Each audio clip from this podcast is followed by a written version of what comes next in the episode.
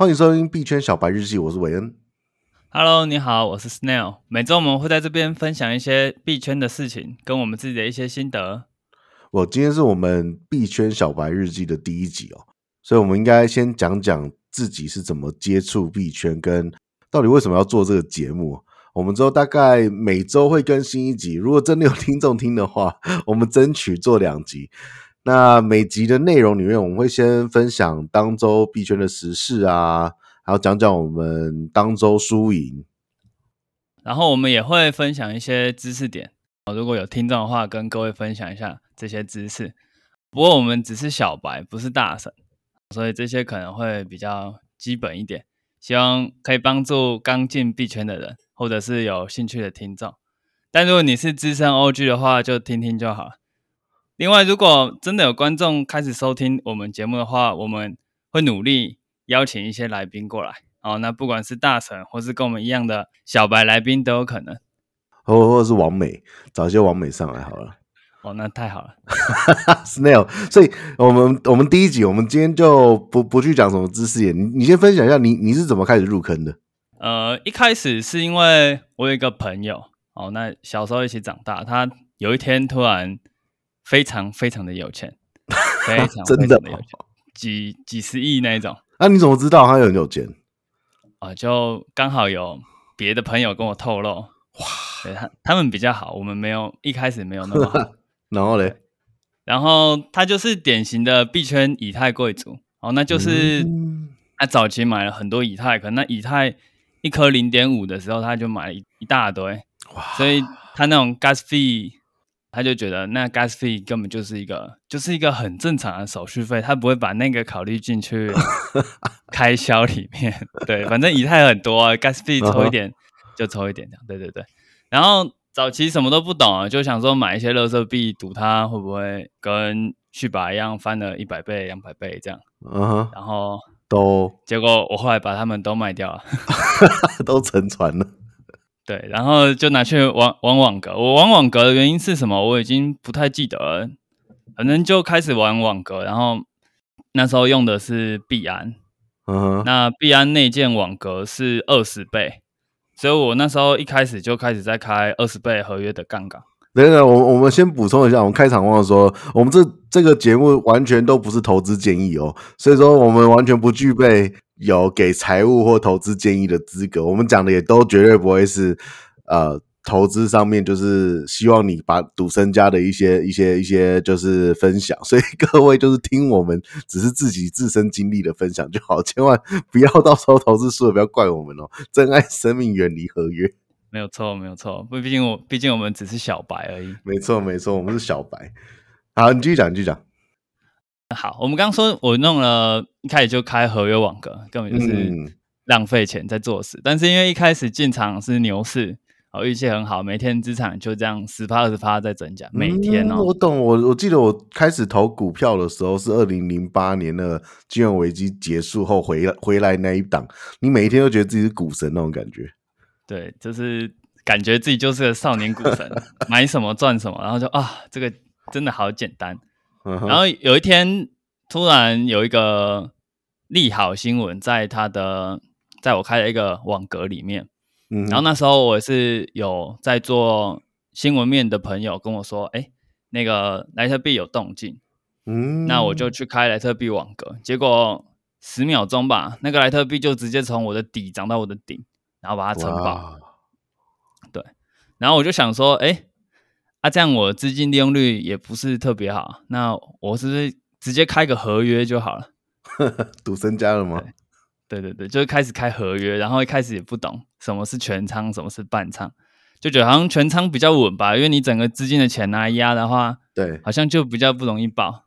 嗯哼，那如果你是币圈的老韭菜，你就听到这边，你就会知道结局，因为新手做合约嘛，开头可能不一样，有的会赚啊，有的会赔，但是结局应该都是一样，就是你整个曝光光出场，然后就会开始。怀疑人生，就觉得哇，这个币圈好像没有想象的这么可怕。你这样不是没有想象这么可怕，还是没有想象那么美好？呃，没有想象中那么美好。对对对，没有想象中那么美好。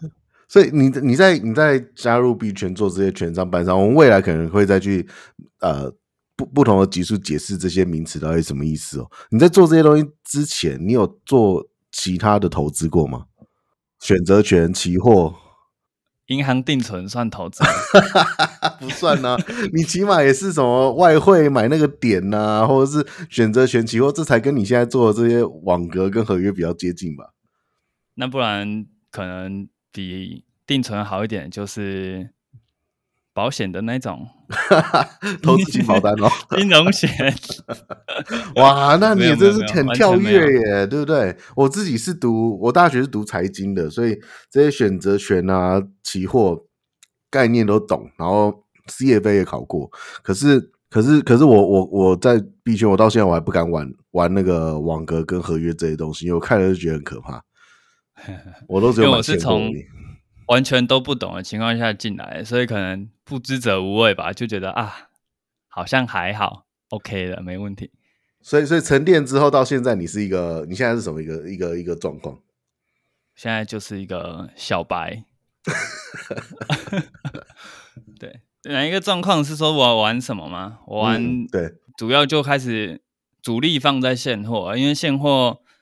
才不会这么可怕。嗯，你的主力放在现货，我不知道这件事情呢。我以为你现在主力还是在就是网格跟合约。网格也有啦，网格跟现货为主。好，那你的身家大概有百分之多少在币圈里面？身家哦，嗯，八成吧。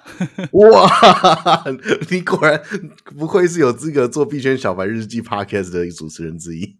极致的小白，对，OK OK，没什么身家，没什么身家。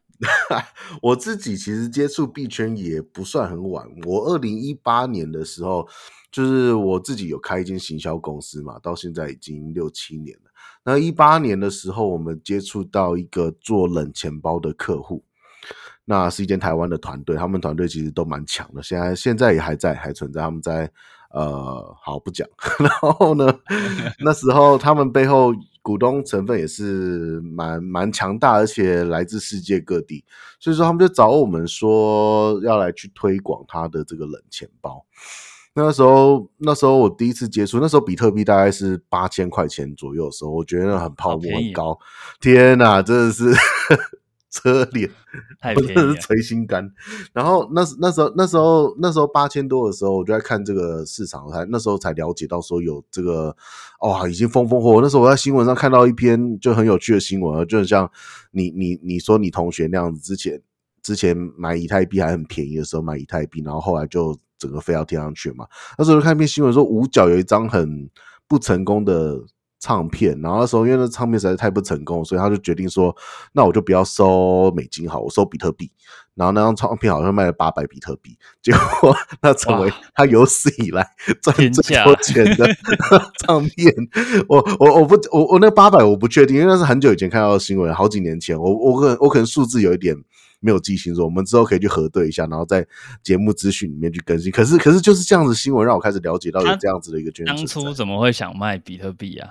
因为那时候比特币很便宜啊，那时候比特币好像不用不用一块美金，而且呃，如果即使是到现在你去看新闻，你都会看到一些新闻说，呃，当初比特币第一。第一次出现就是说用比特币可以换实物的时候，所谓的实物是真实的实，不是只是实物。可是他也真的是换实物，他花了八块比特币买了一块披萨，然后还在部落格上面还是 YouTube 上面很得意这样。天哪！那你可以想象，现在可能是想炫富吧，就是我不是因为那个时候比特币超便宜的啊，只要有在有在加入币圈的人，在那么早期的时候，你真的去把那些系统东西搞定，你也不用买 GPU，你就是用你的电脑去挖矿，你挖挖挖，比特币就这样噗噗噗噗噗出来了。嗯，对，很早期的时候了，所以所以那时候我就帮那间公司规划了，就是一套我们我们习惯的网络行销，比如说我们透过做一些。呃，怎么怎么交易比特币的课程来吸引，就是对这个圈圈有兴趣的人，然后在里面带入他们的钱包，告诉他们说，哎，你要交易比特币的话，你就要冷钱包保障你的资产，然后用他们钱包等等等。结果我们这个提案就被他们的股东打枪，因为那个他们的股东觉得说币圈应该要用币圈的行销方式。那时候我很不以为然，因为我不觉得，我就觉得这这网络不是这样吗？就社群啊，然后你应该要做广告啊、网站啊什么。我现在知道他的意思，他大概是想要我们走 Discord 啊、Telegram 啊，就是币圈的那一套。可是啊，这种。对，我觉我觉得他他他讲的是对的，就是因为这一套有他的一个呃很快速爆发的这样子的一个很快速扩散的这样的习习性。可是我我当初的那种做法，其实可以帮他们接接触到跟招募很多，就是本来还不在币圈里面的人想进入币圈人。我觉得各有对错，可是因为他打枪我们的提案，然后然后那时候我又我觉得这很不幸。接到另外一个一年大概好几百万的行销客户，所以说我那时候的心思跟重心就完全没有再放在那个 币圈身上，没有在币圈上。两年后，两年后，我天哪，几万块钱的比特币！我那时候因为平常创业很忙嘛，创业我根本不会去关注到其他的讯息，真的是它的整个飞到天上去的时候，我才发现。就是这个这个这个圈圈的动静这么大，然后那时候在二一八年接触的时候，我就想，我我其实就已经觉得说，区块链这一块或者是币圈真的跟我的就是组成非常的 match，因为我本身第一个我本身是读财经的嘛，然后第二个我在之前的公司是帮新创公司募资的，就是对创投啊等等。去去做营运计划，然后募资。那时候帮我前公司募了大概五六亿台币的资金，然后同时我又开行销公司。那这三个东西，财经、募资跟呃行销的结合，不就是币圈吗？所以那时候我就觉得币圈跟我特别合适，但是我却为了一个几百万的案子，就是完全的区区几百万，忘记区区几百万。那时候真的不觉得区区，那时候就觉得很大。现在现在回头一看，真的是。没有办法，太可惜了。然后在今年的时候，我又注意到一个就是很比较比较新的东西出来，就是 NFT。NFT 对现在的币圈已经不是新的东西，可是对现在的普遍世界跟大众来说，还是一个蛮新的东西嘛。那我一直以来你也知道，我们两个认识就是在玩手游认识的。那我一直以来都知道，像台湾有天堂的传说，就是什么纸变传说，破亿的资金才能够，嗯。玩转那个游戏，炸出那个 纸片，然后 FGO 啊，或者说全世界的这种手游，在在氪金其实都很可怕。那他为什么会愿意在一个角色上面花十万五十万？我自己本身也是一个就是小课长，对吧？小课长，对啊，但你也是这种人，不是吗？为什么你讲的好像你不是？我，我只是跟你没关系。一样我跟那个纸片的等级是完全完全不能比的，所以我一直知道这种虚拟、虚拟或者是说一些数位资产的拥有是有它的价值的。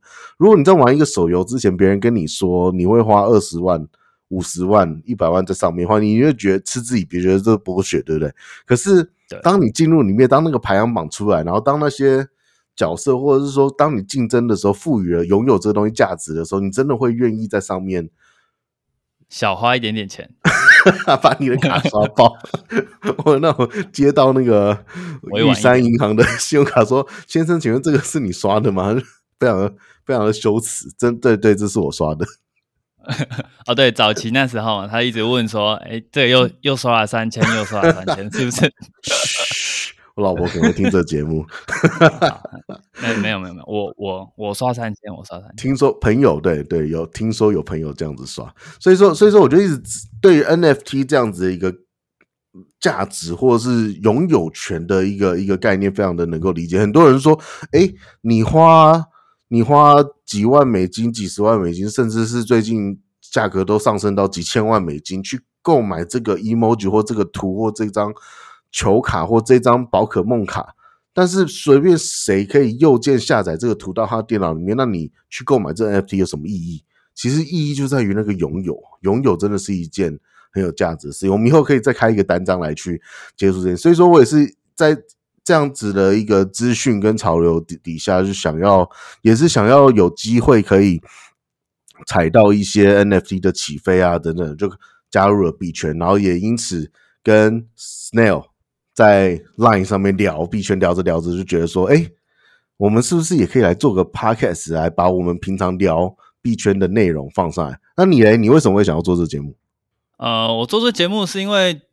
之前前阵子吧，我那个 Dcard 上有一个有一个币圈的说大佬或是幸运儿哦，他 po 说他获利很多，几千万，然后可以退休，他就是靠放贷去退休，他一个月放贷应该可以有个五万到十万。好，那放贷我们可以之后再说，就是类似借钱呐、啊，或者你说，所以这个放贷也是币圈的放贷，是不是？对对对，它好像是年 DeFi 的一部分，年利八趴那一种，呃，有点类似夸张的啊，那也蛮算是算稳健的，对不对？对，但是他算一算就大概有五万左右，那他好像是博士生还是硕士生吧，就是蛮多啊，就。凡尔赛的困扰就是，他说：“哎，他不知道博士念的动力在哪里。”这样 我可以理解。不过 五万十万也不算真的很多啊，跟你那个同学比起来，就可能是他觉得五万十万他可以做一些自己想做的事。不过话说回来，这样也是蛮棒的，因为你如果是一千万在台北市买房子，然后出租的话，你可能一个月只能够赚一万块钱而已。对，可能你。呃净利就是五万十万，然后你还要扣掉成本那些的。对，没错。OK，然后嘞，然后他弄了一个大群，然后我那时候就很闲，因为你也知道我喜欢进那种很多韭菜的群组，然后就去看一下物以类聚吗？没，有可能都想说去感受一下市场，因为其实感受市场对币的买卖还蛮有帮助。如果大家都在冲一支币的时候，我相信币大概就没了。嗯，我相信，我相信。所以，所以之后在每个每每一周的币圈小白日记，务必把这些讯息分享给我们的听众，不管对或不对，就是你感觉到什么东西。OK，OK。然后，对，那时候里面就很乱。如果那时候刚好进去了，应该要知道里面就是一堆招生广告，因为那时候骗子实在太多。对，我们币圈骗骗子真的一堆，然后骗子甚至把。对对对，他甚至把群主的权限弄掉，我也不知道是怎么弄掉，反正大概有二十个小时是没有群主了。嗯，然后里面就是各种广告一直刷，一直刷，然后我就点了几个新手群加进去，然后最后定居在一个，我也忘记那群主叫什么名字，反正就是一个新手群，然后里面都是很多新手，每天在问一些币圈人根本就不会想回答，例如说他说。你问狗狗币怎么样？现在可以买吗？嗯、这种就小白问题啊，我懂。对对对，你你说买也不是，不买也好像怪怪的这样。嗯，然后或者是那些一进来然后开始玩合约玩的很开心的新手，然后怎么劝他都劝不听，然后或者是呃，你跟他说不要 formal 啊，不要大家都在讲哪一支币的时候就冲进去啊，你很容易买在尖尖上，但是嗯，就很麻烦，因为你一天大概会遇到五个十个，然后就觉得哇。这保姆不是那么好当，那想说还是那个节目。我一开始是想弄 IG 啊，对，然后但是 IG 好像 IG 要搞图片呢、欸。我一开始想说币圈跟图比较能弄得上，可能就贴一个自己画的那种技术分析的、哦。其实其实老实说，老实说，就是说。我们做这个币圈小白日记的 podcast，我们也要弄一个我们自己的 IG，因为现在大家都在 IG 上面找 podcaster，所以那就交给你喽，你还是可以实现你做 IG 的梦想。好，那我那个丢掉的那个 IG 就可以捡起来了。太棒，太棒。对，然后想说看能不能录个节目还是什么，然后节目这件事情只有想而已，因为我对节目是完全不懂。之前有做过类似的东西吗？没有哎、欸。都完全没有，对，就是对，完全没有想过会弄一个节目什么，有有那种线上跟朋友连线，然后教他怎么画图这种，嗯，但是对，因为都是认识的，所以可能没有到那么正式。那我们两个当时是谁提出要做节目？是你提出来，然后我附和，还是我提出来，然后你你附和？我觉得是我们群组里另外那一个人提的，所以我我觉得是啊，我。他提了，然后就我们两个跑出来做节目。对对，可能是这样，我有点忘记了。好好好，OK OK，嗯，然后对啊，遇到就遇到了你，然后我们就做了这个节目。嗯，那会这样是因为呃，我的偶像是 Benson 啊，Benson 是一个台湾很厉害的 KOL，他。嗯他的梦想，我记得是让台湾的人都懂怎么炒币，然后怎么买这些虚拟币，然后类似以台湾跟全世界去做比较的这种，是非常崇高的一个大神。OK，所以你要 你要追随追随他的道路。对对对，但是我可能没有那么厉害，想说就分享一些失败的路给大家知道，你就不要去踩就好。成功的路我还在摸索，如果有知道的话，我们可以再分享这样。对，所以当初我在想这个节目名字的时候，我想币圈小白，然后你你你你写币，你想说币圈日记，所以说我们就结合起来币变币圈小白日记。可我想问你，叫日记，那是不是应该每天都要有一集啊？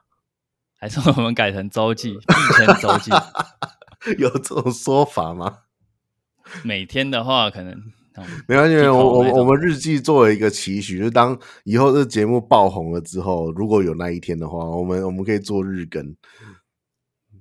日更吗？好，这个挑战我可以接受。对，就是每一集的代言，可能都可以帮我们，就是呃弥补家用的时候，我们就可以来做日记。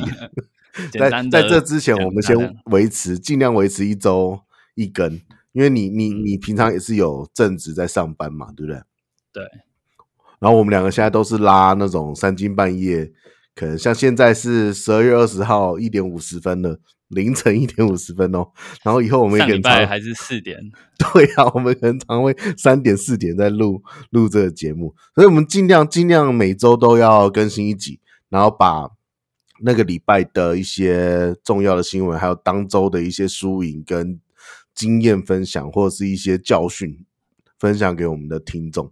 我自己会做这节目，有一个原因是因为我之前有做过其他的 podcast，包括我现在在国外也有一些嗯节目或自媒体在运作。那我会发现说，在如果说你喜欢一个议题，你可能只是了解它，或者是时不时的接触它，可是当你在这个议题做节目的时候，你就会真的。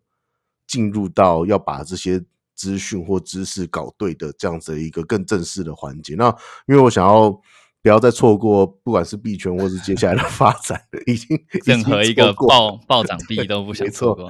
所以说，所以说来跟 Snail 做这个节目。同时，同时，因为我在看很多的，不管是币圈的自媒体啊，或者是节目啊等等，每一个好像都大神，每个好像都不会输，玩币圈好像都只会赢。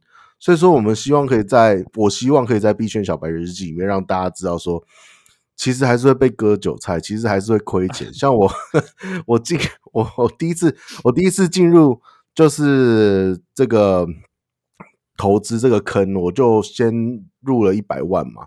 然后两个礼拜后就剩五十万啦，所以说这世界不是那么的美好，只有那个 阳光跟蜂蜜，还有剩，因为我没有玩合约啊，我玩现货。可是可是这个这个世界真的是会亏的，但是如果你真的有机会抓到那个一个对的点的话，那毕君英文有一个句话叫 “to the moon”，你就上上月亮了，你就。财富自由了，这也是我们大家都希望可以做的事情。我希望我们两个人都可以财富自由之后来录这个真的必圈小白变成日记。开开心心的 所以这是为什么我要做这个节目，跟跟你的出发点不太一样，可是我觉得大家都还蛮一致的啊，来来来做这样子一个内容。所以我们分享一下，那这礼拜我们现在是十二月二十号嘛，这礼拜有什么重要新闻呢？这礼拜，呃，前阵子美联储要调息。不是王力宏吗？王王力宏，呃，晚一点讲好了。我们先讲调息。这美联储调息是是对对对币圈有什么影响？呃，币圈的期望大约是加两次，就是五十个。不是不是，美联储调息这件事情是什么意思？就是他想要增加他，呃，应该是存钱的利息之类的。啊、然后，美联储是对银行的银行嘛，对不对？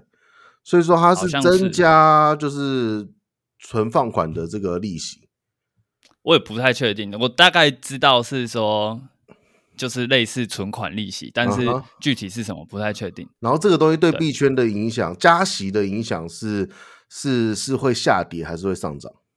就是它如果加息的话，呃，每一届其实在刚宣布的时候都会拉一根大阴线，就是一个暴跌。不管是加息还是减息，都会跌吗？呃，还是只是大部分都是加息。OK，对，加息才会跌。然后，嗯，但是大家已经觉得它会加息，所以今已经事先反应过了。对对对，然后其实开盘的时候也有那个，在三点的时候，uh. 有大跌一根，大概一分钟吧。Uh -huh. 然后因为它只加了，它没有加，所以马上弹回去，然后弹到哦，反而变利多。对对对，反而变利多，因为本来预期是两次吧，但他一次都没加，所以就变成直接往上弹。哦，那你你那时候合约往哪个方向做？我往空做，但是因为是短线没有关系，我做短线，我还是赚了百分之四十。哦，那你这个月岂不是很棒？运气好，运气好，恭喜你，恭喜你！所以其实这个币圈的反应跟股市的反应方向是一致的，因为加息，离如果我理解没有错的话，虽然说我的财经背景都离这也有点远了，现在在做行销，应该是说趋于保守，所以说股市这些就会反应就是下跌。可是也跟你说的一样，就是说大家会先有预期，所以会预先反应。然后如果它的假期不如预期的时候，反而会有一个反方向的一个动作。对，然后这一次做这种跟消息面有关的事情，是我第二次或第三次做吧。然后，嗯，其实我早一点的时候有发现有有人一直在偷偷做多，嗯哼，但是我那时候没有很在意这个这件事情。那个人是谁？美联储的主席吗？现在想想，可能应该是知情人士在之前就在做多，因为前面那个做多的那个。上涨蛮奇怪的，我那时候跟朋友在聊，就觉得好像哪里怪怪。但是因为这件事情，我也是第二次或第三次做。那币圈在币圈的这个加密加区块链的技术底下，不是说所有人几乎都是匿名，可是所有的资金流向都是能够追踪。那你是不是应该要回去看那些偷偷在做多的人，把他的位置记起来，然后以后下一次等到美联储又要再公布的时候，去观察他的动向呢？呃，但是因为是交易所，交易所应该没有办法知道哪一个人。哦、对对，我们只能知道说，哦，开始有慢慢有人在做多这样子。对。哦，你是从那个大盘，然后多空的量来去看的？对，差不多，就是它默默的上涨了。那、哦、我也不知道为什么。我想说是散户不懂，然后有大户在放假消息骗人之类的。哦，这种事情很多，像你刚才提到那个，这圈圈里面诈骗很多。这个如果是要新进入这个圈圈的听众，一定要注意。像比如说，我之前在刚开始，嗯，接触这币圈的时候，我要去把我的、我的、我的现货，就是一些币，从一个钱包转到另外一个钱包，那我就上网查怎么样子从，比如说币安，或者是说怎么从。嗯，一些一些交易所转到转到我的 MetaMask，结果你 Google 搜寻出来怎么转币，英文的文章哦，前面三篇四篇全部都是教你怎么转到他的钱包去。哦，对了，有个有个币圈的大佬是说，那个英文的文章直接略过，真的。可是我查中文的时候，哇，大家人都很好，都是起码我看到的都是真的认真教你的。对，然后。中文系的大家都还在很热心的传播的过程，还没有到 简体中文我没看啊，我看的都繁体中文。我觉得繁体中文的文章跟教学其实都非常的就是厚道，但是我不能够保证你看到一定是对，因为这个圈圈里面诈骗真的很多，所以你要么就是听我们的节目，我们节目绝对不会骗你；另外一个就是你真的要多方比对，然后然后然后客观的独立判断这样子。对。所以刚刚讲到王力宏，王力宏跟币圈有关系吗？王力宏那个很好笑，他是一个呃冲土狗的项目，他什么意思？有点长。我们土狗项目是什么意思？土就是那种很垃圾的币，就是他完全没有任何背景，他、哦、就是炒一出来炒一波的。我懂，我懂。对，然后有些。呃，资深的币圈人士会去冲这种土狗币，嗯，然后对我们这边先不展开，不然这边太多。好，好，我们之后找一集知识点来讲土狗币，这个是很有趣。对对对，那王力宏币是因为王力宏最近很红嘛，大家都知道他。对，啊、对，那我不展开。那 然后我怕被告。对，那他就币圈上出现了三只是用那个拼音法输入的王力宏。哦，的币，对，然后这三只都涨了大概四十倍、三十倍这种。对，这种土狗币就是靠土狗币，对对对，有话题的时候它会暴涨。然后大可是这种币，大家比较资深的也知道，这种币就是抓最后一个跑的笨蛋。那你如果是比较晚知道的话，你就不要进场。这样进场你是笨蛋的几率会我懂我懂，这就是抓还有没有人愿意接刀的问题啊。不过他的新闻一直不断甚嚣尘上，今天刚刚他又自己，我们现在十二月二十嘛，十二月二十还有还有还有又又又来了一波，这个币可能还是会持续有有动力哦。对，但是啊，可是这个币是属于那种有交易所可以买卖的吗？还是像之前那个就是鱿鱼游戏的币，你只能够买，然后锁锁住不能卖？如果这种这种币的话，它不太可能弄成鱿鱼游戏那一种，因为大家很多人都知道它是就是一个话题币，它不会可能三三天五天就没有消息，所以大部分都是上在一些小币交易所，例如说抹茶或者是 Uniswap 这种。嗯哼嗯哼，或者是这里面真的很多很多小知识点可以跟大家分享，像包括 Uniswap 抹茶这些东西，其实都可以讲一集哦。对对，其实我们坑已经第一集就不小心挖太多了。说到坑说到第一集，其实现在我们已经聊三十分钟，我们本来预期一集大概是抓在二十分钟左右，不过我感觉这三十分钟聊起来是没什么压力，所以我们之后尽量就是每一集都抓在这个区间好了。好，我们来克制在二十到三十这样。好，那今天就这样差不多，我们从下周开始会分享当周输赢，还是你这周有什么要分享的？这周这周也可以分享啊，每周都好啊好啊。我们以你今天你你这周的输赢来做一个，帮我讲一下美联储这件事情啊。美联储那时候我跟群主大概讲一下的时候，这个做空的几率很高，大家就是得到消息之后，如果他加息次数太高，你就直接原地做空就好，直接市价单买。嗯哼，对。然后，但是他真的出来的时候，我根本来不及去查。他到底做了几倍？我只看到开始暴跌，就是五十九分，他就开始暴跌，我就觉得好，不然先做空，反正止损设好也不会怎么样。嗯，对，然后我就开了一百倍杠杆去做空。天哪！对，因为这种消息面的，嗯，消息面的就我杠杆会开比较高，因为这种东西冲上去就不会再回来了。嗯哼，嗯，然后。但因为我有马上设好止盈跟止损，结果它大概十秒钟吧，我就加四十趴，然后我回群主说一下，哎，大家已经有赚钱的，记得设一下保护性的止盈，因为这种可能随时会弹回来，然后我再切回去，嗯、我的止盈就被打到了，我就四十趴出场这样，然后开始往上暴冲，所以要止损要止盈，聪明。对，这个止盈其实也蛮重要，虽然止损更重要一点，但是。两件事情你都要有，才做合约才会比较稳。嗯，我觉得我们也应该要开一个我们币圈小白日记的群，让想要跟着你这个投的，就是 当然我们再次声明，这不是投资建议哦，我们没有资格做投资建议，我们也没有、那个。这是一个韭菜的动向。对对对对，没错。大家对于你这个韭菜感觉到就是嗯臭味相投，想要跟着你这个韭菜投的，然后我们我们设个目标吧，就是说。我们这个收听、收听、下载破千的时候，我们来开这个群。